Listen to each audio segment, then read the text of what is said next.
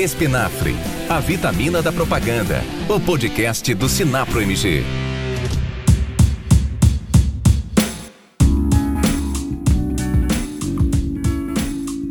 Olá a todos, sejam bem-vindos, sejam bem-vindas a mais um episódio do Espinafre, o podcast do Sinapro Minas. Eu sou o Lima, estou aqui mais uma vez nessa mesa virtual de bate-papo com os meus amigos de sempre, a começar com o Ricardo Melilo. Como é que você está, Ricardo? Tudo bom?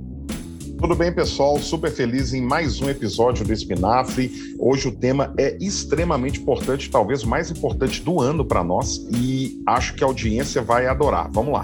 Eita, o tema promete. Diretamente de Governador Valadares, o nosso embaixador informal das agências do interior, Luiz Gustavo Leão. Como é que você está, Luiz? Fala, Helder. Beleza pura? Tudo ótimo. Estamos aí para mais uma, né? Tema muito importante. Às vezes a gente fica tanto no operacional e agora vamos falar de gestão, já dando spoiler, né? Sem problema, o pessoal já sabe que a gente vai falar de gestão. de que é verdade. E depois de tanta expectativa, o público gritando pelo seu nome e também se frustrando com os intermináveis bolos, o inesquecível, o único, Tim Maia, que não, não quer dizer, Carlos Henrique de Campos, o nosso poeta. Como é que você tá, sumido? Tudo bom? Tá bom, Helder. Oh, saudade de vocês. Também foram só dois, tá? Que eu não participei. E hoje o Papo é Gestão, um tema super importante para nossa audiência. No dia 3 de novembro, o Sinapro promoveu o workshop Transforma, como aplicar um modelo de gestão transformador. O workshop foi criado pelo sócio e consultor da Delta Consult, Fernando Braga, e a gente não é bobo nem nada. Trouxe o Fernando para bater um papo aqui com a gente sobre esse tema que vai ser de extrema importância para nossa audiência, donos de agência, publicitários, estudantes. Fernando, é um prazer falar com você, te receber aqui no Espinafre. Por favor, se apresente para nossa audiência.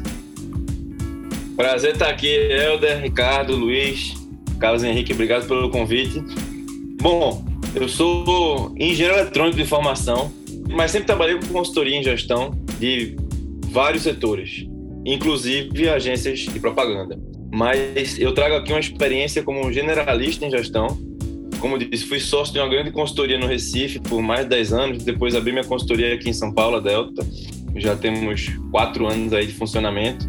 E no começo da Delta tivemos a oportunidade de iniciar esse trabalho com a FENAPRO, né? Então, a gente começou a produzir alguns papers sobre transformações no mercado, de um modo geral, e aí sim focado né, no mercado de publicidade e propaganda. E esses workshops, né, essas rodadas de workshops aí, na verdade, são a, um desdobramento desse segundo paper, que tem a ver com o modelo de gestão das agências, né? Como a gente cria um modelo para engajar as equipes e produzir inovação de uma forma sistemática. E esse é o tema de hoje, então vai ser muito bom. Bora pro tema, galera!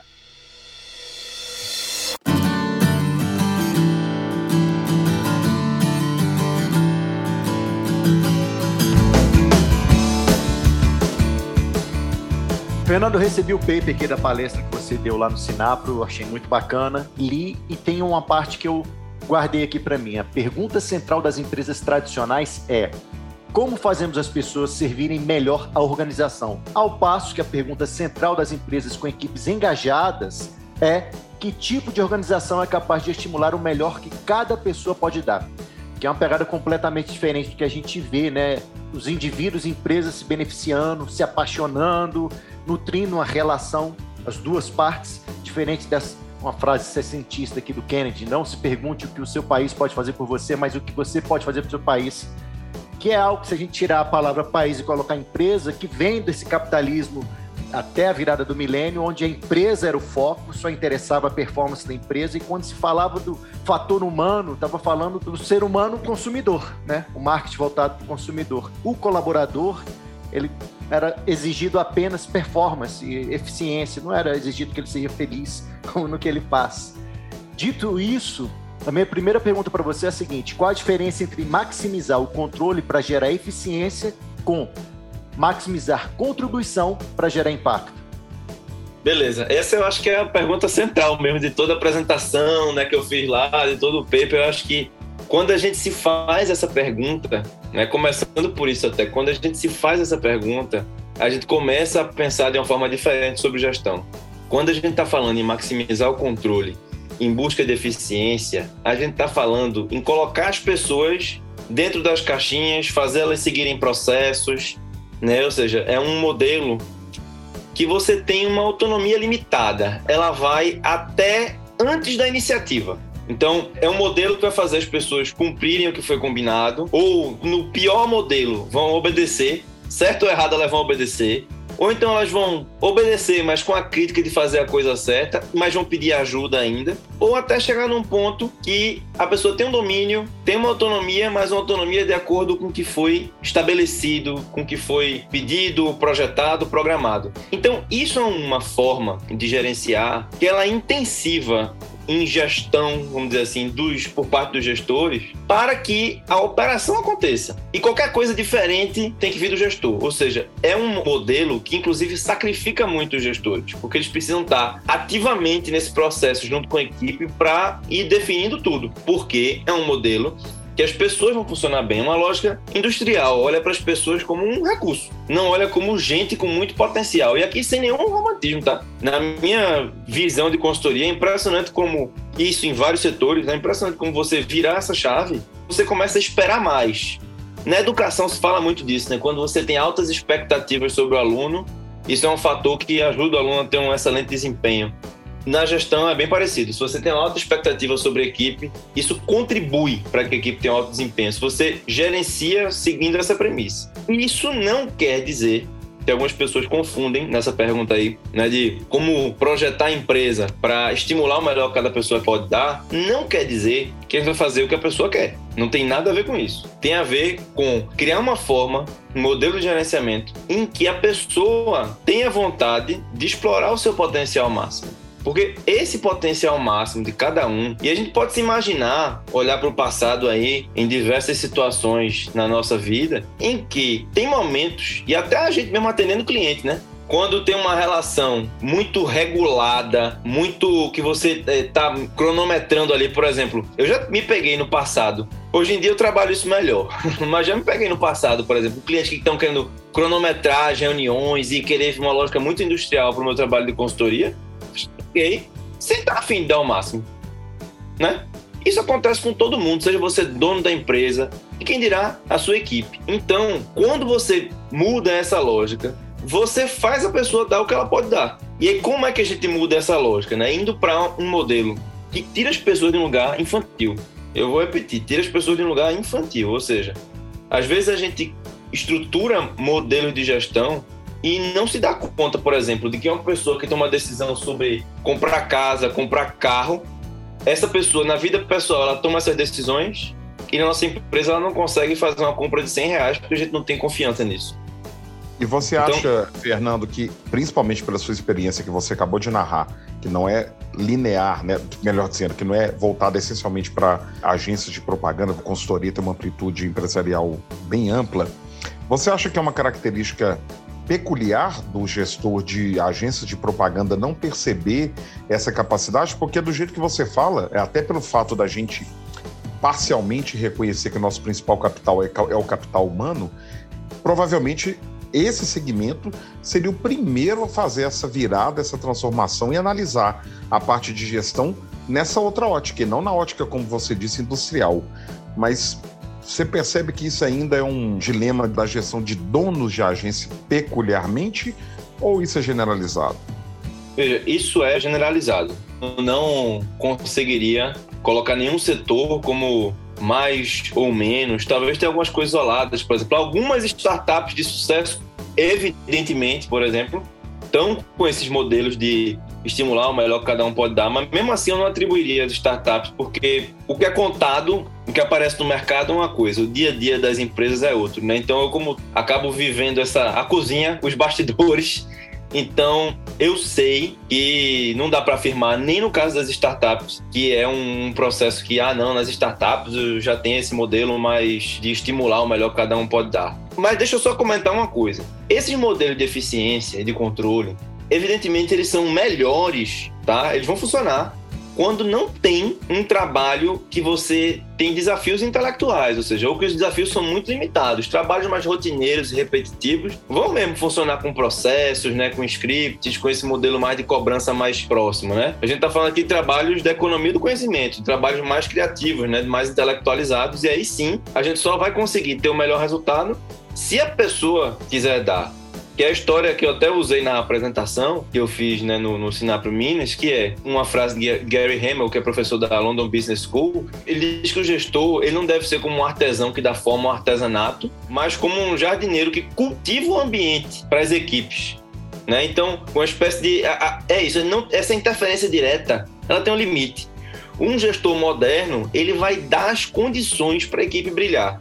Então é uma espécie de jardineiro, né? Como ele coloca assim. Ele tá regando, tá adubando, mas o desenvolvimento da equipe vem da equipe. Quantas vezes vocês já não devem ter se dado conta aí de pessoas que, por alguma razão, a gente tenta, tenta, tenta e ela não vai, entende? Porque tem uma parte que é da pessoa. E a gente tem que entender o seguinte: talvez a gente tenha que mudar a forma de tentar, talvez tenha algum fator na organização que esteja impedindo essa pessoa de se desenvolver.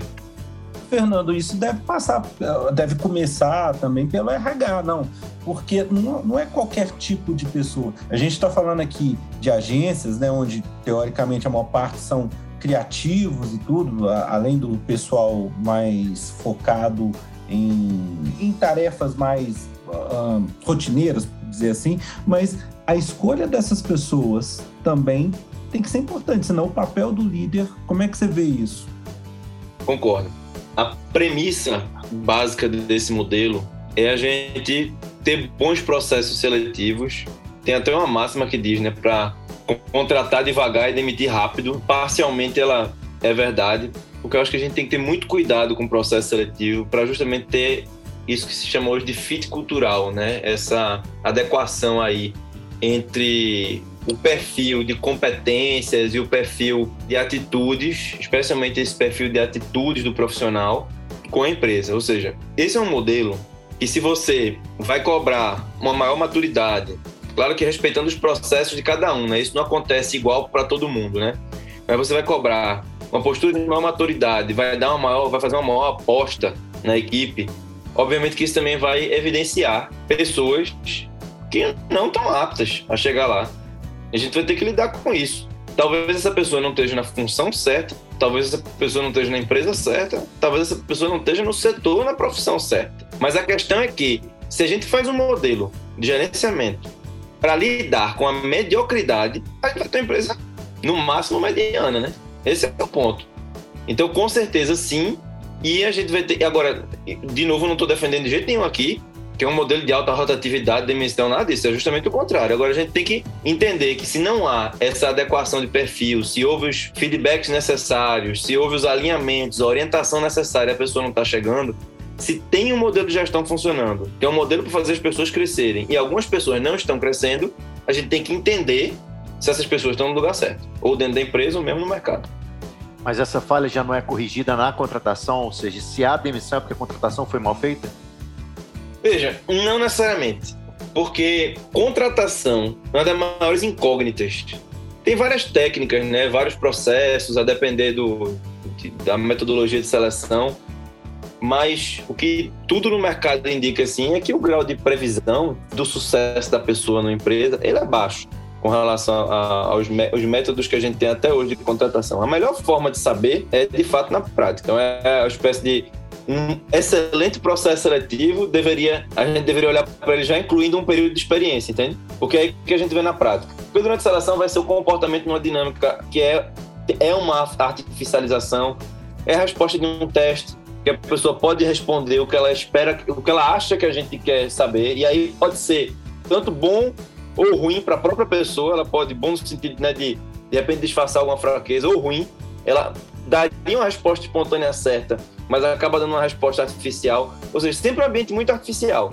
A entrevista por competências, que é uma técnica de você conversar com as pessoas, elas relatarem o passado, relatarem experiências, relatarem opinião sobre algumas situações, até ajuda. Eu acho que é o mecanismo que mais ajuda, é tirando, claro, o próprio período de experiência. Então, ter algumas demissões não quer dizer necessariamente que a gente está contratando mal. Claro que, se existe uma rotatividade muito alta, dois lugares a investigar: gestores, do ponto de vista do dia a dia, e gestores e RH do ponto de vista de contratação. Com uma coisa super importante, a gente está falando de RH aqui, mas o RH deveria ter um papel de assessoria nas contratações. Os gestores têm a importância decisiva na contratação. Porque é ele que vai passar a cultura e a promessa do ambiente que você vai trabalhar para onde vocês estão chegando juntos, seria isso, né? E porque ele vai ter que gerenciar a equipe mesmo, entende? Então, assim, não dá para delegar isso, não dá para não dá para terceirizar isso. Quando a gente terceiriza isso, inclusive, é muito fácil ter um discurso do gestor de dizer: ah, não, mas é porque o RH está selecionando mal, eu não pude escolher. O RH pode fazer uma série de triagens, né? Esse é o papel. Mas a decisão final tem que levar em consideração essa percepção do gestor, do que ele quer para a equipe dele. Tem uma frase lá que, que fala, meio famosa, que fala que se você não cuidar da cultura, a cultura é a primeira coisa que é devorada, né? No, junto com o café da manhã. Então, acho que está aí um pouco também o RH técnico contribui para a contratação lá de pessoas e tudo, mas é a, a, cultura implantada pelo gestor que vai fortalecer né, essas contratações. Isso, nesse modelo que eu estou defendendo aqui, um dos grandes papéis gerenciais é esse, né? Fazer um, né? Fazer as pessoas florescerem, e outro de fato ser um gestor ser um guardião da cultura. Agora lembrar disso, claro que o primeiro passo aí fora ter esses elementos estruturados, né, ter os elementos da cultura definidos, saber a gente saber o que a gente quer em termos de cultura corporativa. O primeiro passo, obviamente, é você selecionar pessoas que estejam adequadas aí, né, com esse fit cultural que eu estou falando. Num segundo momento, já é de fato o papel do gestor no dia a dia em promover os comportamentos alinhados com a cultura, tá disseminando essa cultura dentro da organização, né? Tem uma máxima que um, um, cliente meu dizia no Recife que era assim: comportamento tolerado é comportamento ensinado. E é isso que forma a cultura, esses micro, essas micro decisões às vezes. Você vê uma pessoa fazendo alguma coisa, não acontece, já daí começa as coisas a desandar na cultura.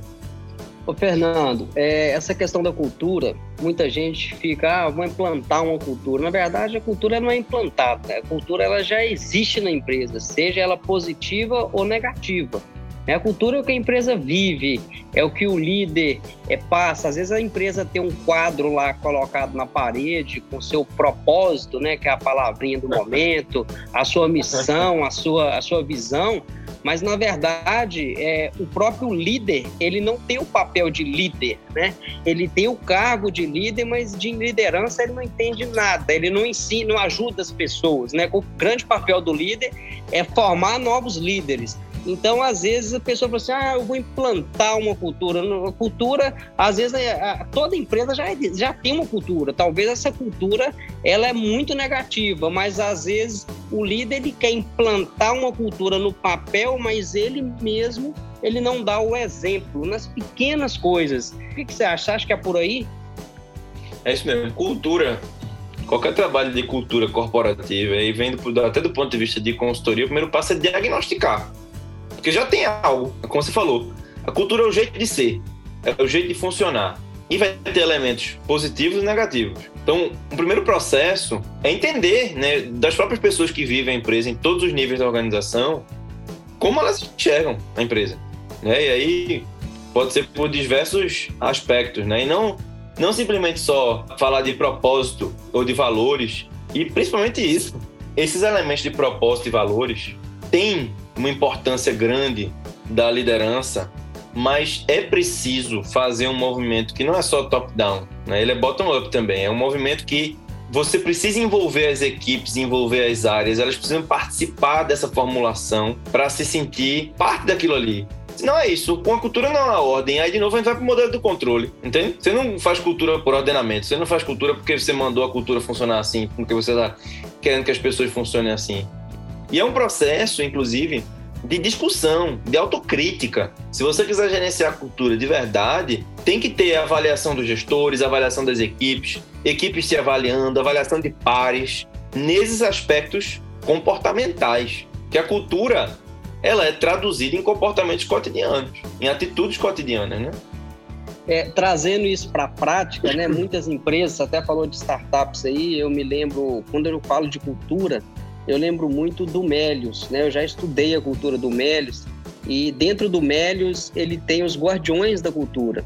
E trazendo isso para a realidade, outro dia eu estava conversando com um amigo meu, tomando até uma cerveja num bar, e ele estava contando o caso que entrou um funcionário novo na empresa e as atitudes daquele funcionário não condizia com as atitudes do restante da equipe. Então a, empresa era uma empresa muito unida, era uma empresa que era um ajudando o outro. E essa pessoa chegou com características muito individualistas. Aí você falou de contratação, talvez lá atrás, né, faltou avaliar essa questão aí dos soft skills. E, e aí o que, que aconteceu no fritar dos ovos? A equipe repeliu essa pessoa. E aí, qual foi a decisão do gestor?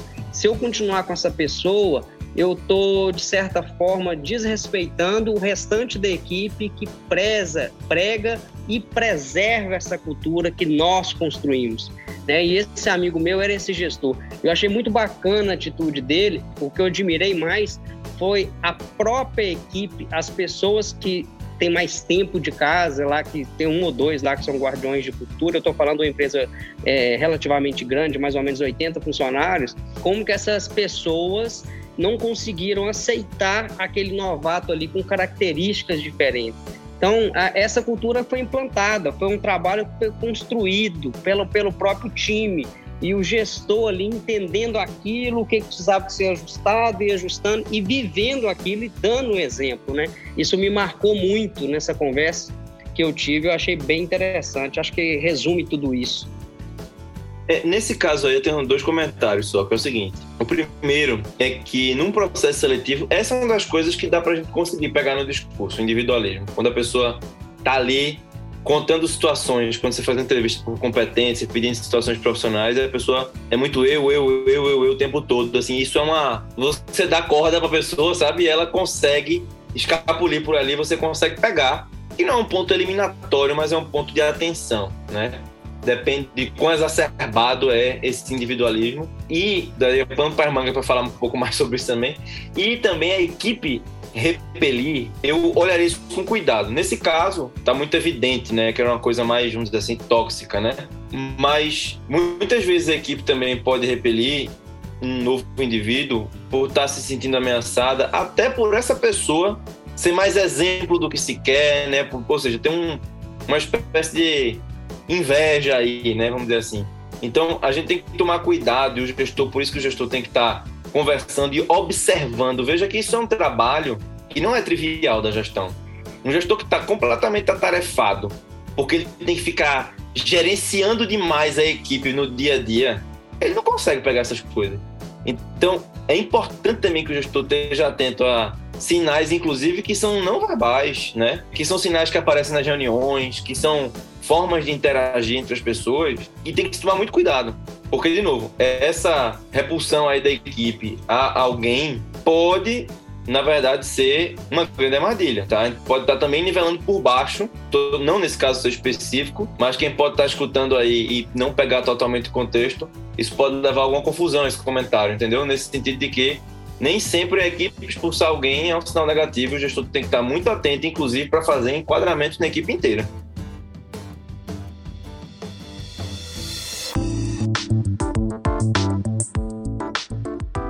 Partir disso que a gente está falando sobre cultura, uma coisa que eu acho importante, até pelo relato de colegas nossos, é a questão de como é que eu mantenho, um, uma vez estabelecido o meu modelo de cultura, que é o que a gente falou, como é que eu mantenho as novas contratações? Eles me falaram muito sobre a dificuldade de contratar por falta, por escassez de mão de obra. Então, não só a gente tem pouca mão de obra, como a gente também tem que adequar essa mão de obra escolhê-la pela nossa cultura.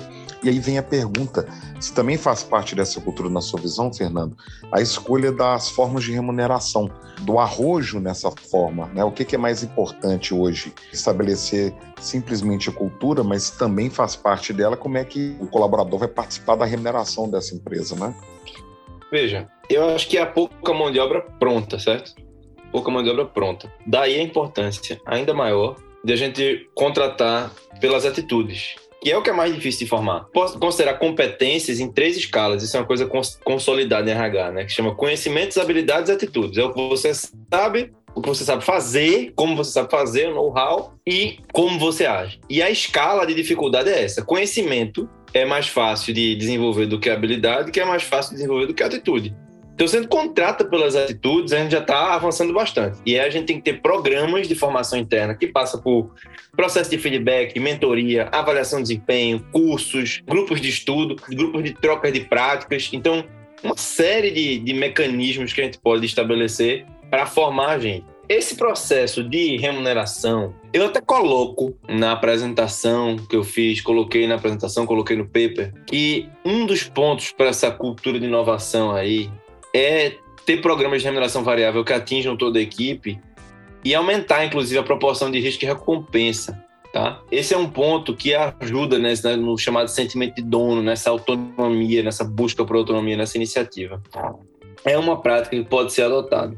Só um ponto aqui, também há experiência de sucesso em empresas que pagam bem, que pagam acima do mercado e que pagam uma boa remuneração fixa. Ou seja, não dá para dizer que uma solução resolve tudo, entende? Tem muito a ver com o perfil, com as expectativas da equipe. É claro que um modelo com mais remuneração variável ele acaba por gerar essa preocupação. Mas, não, como a gente está falando de cultura, pode ser que uma remuneração variável agressiva, por alguma razão, pode aguçar um clima ainda mais, que já está tóxico, que ficar ainda mais ácido, mais difícil, sabe? Então, isso é uma coisa que é importantíssimo estudar caso a caso. Eu tenho casos de sucesso aí de equipes com muita autonomia, com muito fit cultural, com trabalho assim de com essa apropriação do resultado desse sentimento de dono com boa remuneração fixa. Porque tem outros elementos na gestão que possibilitam isso e a remuneração fixa nessas empresas, eu estou me lembrando aqui de casos, ela é bem acima da média de mercado. Bom que você levantou a bola sobre remuneração variável, que não é a solução única, como você está pontuando, mas vou fazer essa pergunta para você e para todos os donos de agência que estão aqui no nosso bate-papo. Tirando a parte comercial, que é óbvio, aonde mais dentro de uma estrutura de agência de publicidade dá para a gente remunerar de forma variável? Tá. Veja, se a gente pensar pela lógica individual do trabalho, quanto mais difícil de mensurar né, essa contribuição, mais difícil vai ser de implantar um modelo de remuneração variável que se considere justo. Mas tem duas coisas aqui: ou quebrar, dividir em unidades de negócios seja por carteira de clientes, ou seja, você pegar lá determinados times que estão ali compondo um resultado para a empresa a partir de alguns clientes. Você consegue dividir sua empresa em unidades de negócio menores e a partir daí ter centro de custo e conseguir aferir o resultado coletivo daquele time. Mas aí é coletivo, é você entende esse resultado coletivo e cria uma remuneração variável a partir desse resultado coletivo, certo? Você não chega ao nível individual que inclusive é arriscado, tá? Porque se você olhar em alguns aspectos, vendas, na né, parte comercial, de fato, acaba tendo um componente muito individual no trabalho. Mas mesmo assim, é importante a gente ser crítico com relação a isso. Mas quanto mais coletivo é o trabalho, mais inclusive metas individuais são perigosas. Porque vai dar aquela lógica de eu fiz o meu, o outro que não fez. Então eu recebo o meu, o outro não recebe, entende? Quando na verdade, se um fez e o outro não fez, a empresa não fez, não entregou. É muito importante, então, a gente pensar em metas e remuneração variável de uma forma coletiva o máximo possível. Então, indo além, eu falei que tem outro, dois casos. O outro caso é você, de fato, ter uma remuneração variável geral. Não quer dizer que todo mundo vai ganhar igual. A gente pode ter percentuais, critérios, partes diferentes alocadas de forma diferente, e isso de uma forma transparente para todo mundo. Então, tem duas formas. Uma bem mais geral e outra por unidade de negócio. Mas a gente tem que fazer uma boa gestão financeira da agência para dividir por unidade de negócio. Fernando, eu queria fazer duas abordagens aqui. Acredito que a gente está até chegando no final aí.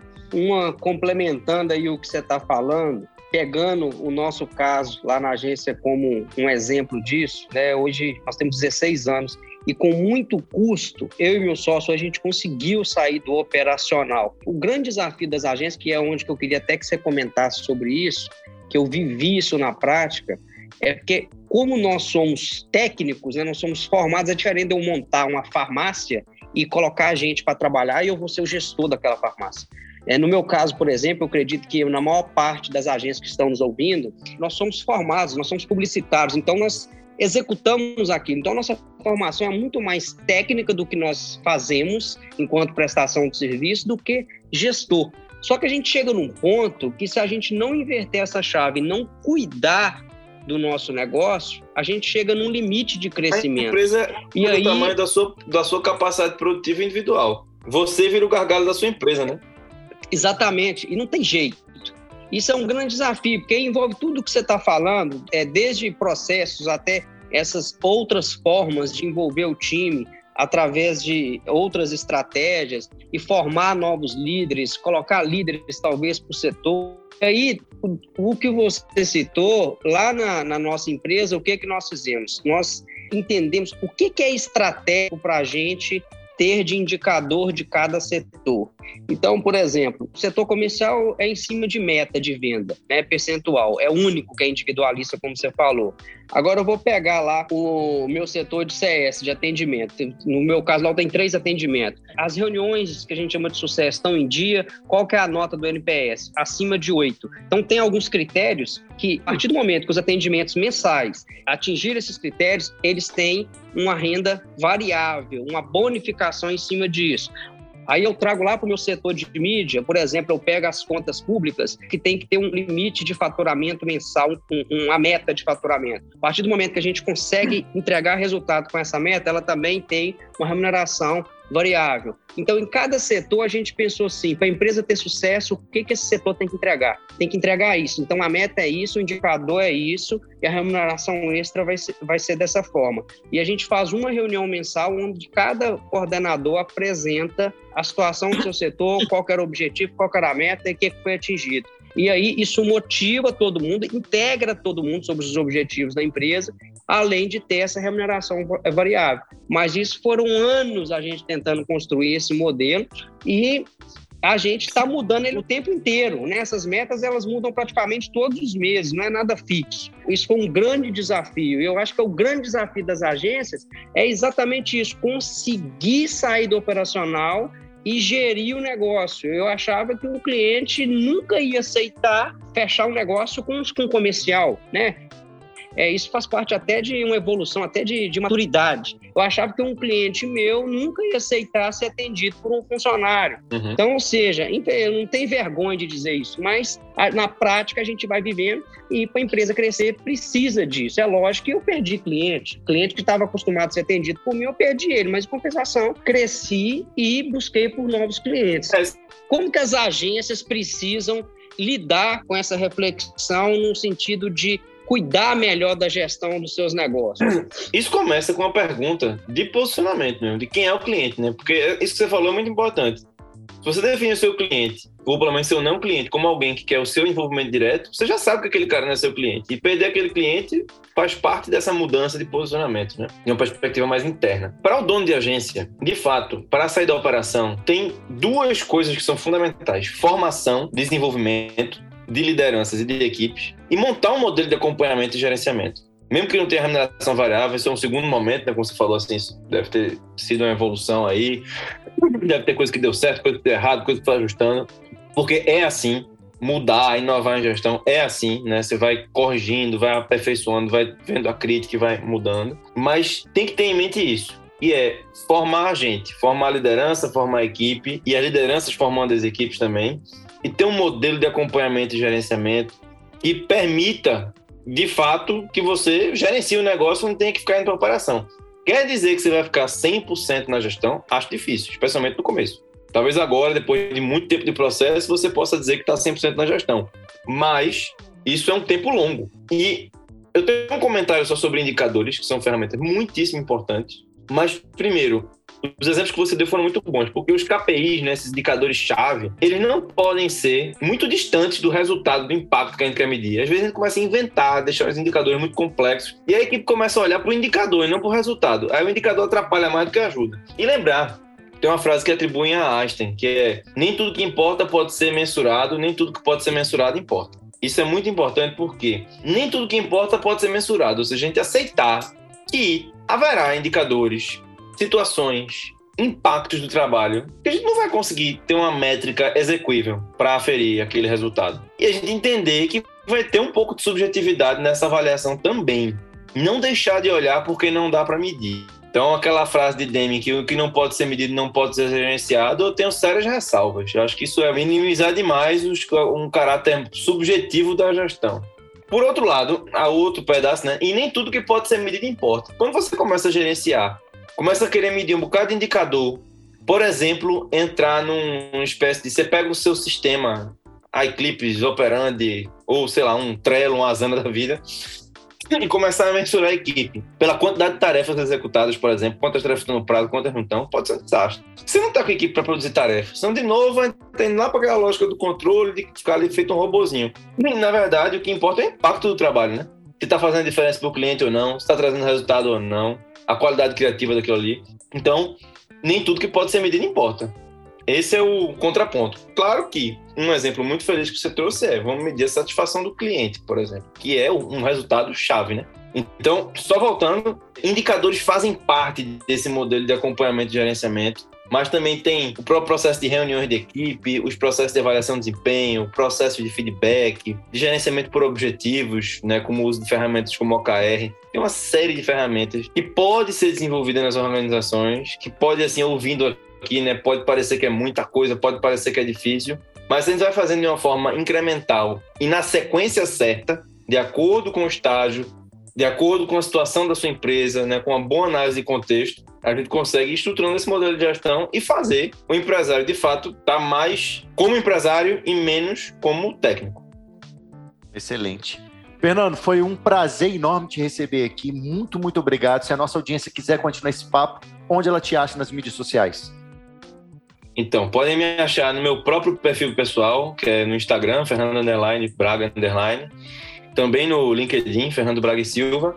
E a Delta Consulting, que no LinkedIn também está lá, Delta Consulting, o Instagram, Delta Consulting BR, e o próprio site. Eu tenho um blog com 100 artigos sobre gestão, completamos aí 100 artigos, que vão em diversos temas, de estratégia, de gestão de equipe, de liderança, de conflito, de produtividade pessoal que é www.deltaconsulting.com.br. Então podem me achar por aí também. E foi um prazer participar aqui com vocês. Muito obrigado pelo convite. Estou à disposição para os próximos aí, espinafres, que quiserem me convidar, que tiver um tema relacionado à gestão, para bater um papo. Foi um prazer participar com vocês. Prazer foi todo nosso e a gente terá novos episódios com você, com certeza. Galera, muito obrigado. Obrigado, Ricardo. Obrigado, Luiz. Obrigado, Carlos. E obrigado a você, a nossa audiência aqui. Até o próximo Espinafre. Valeu, galera. Valeu, galera. Valeu, turma. Muito bom.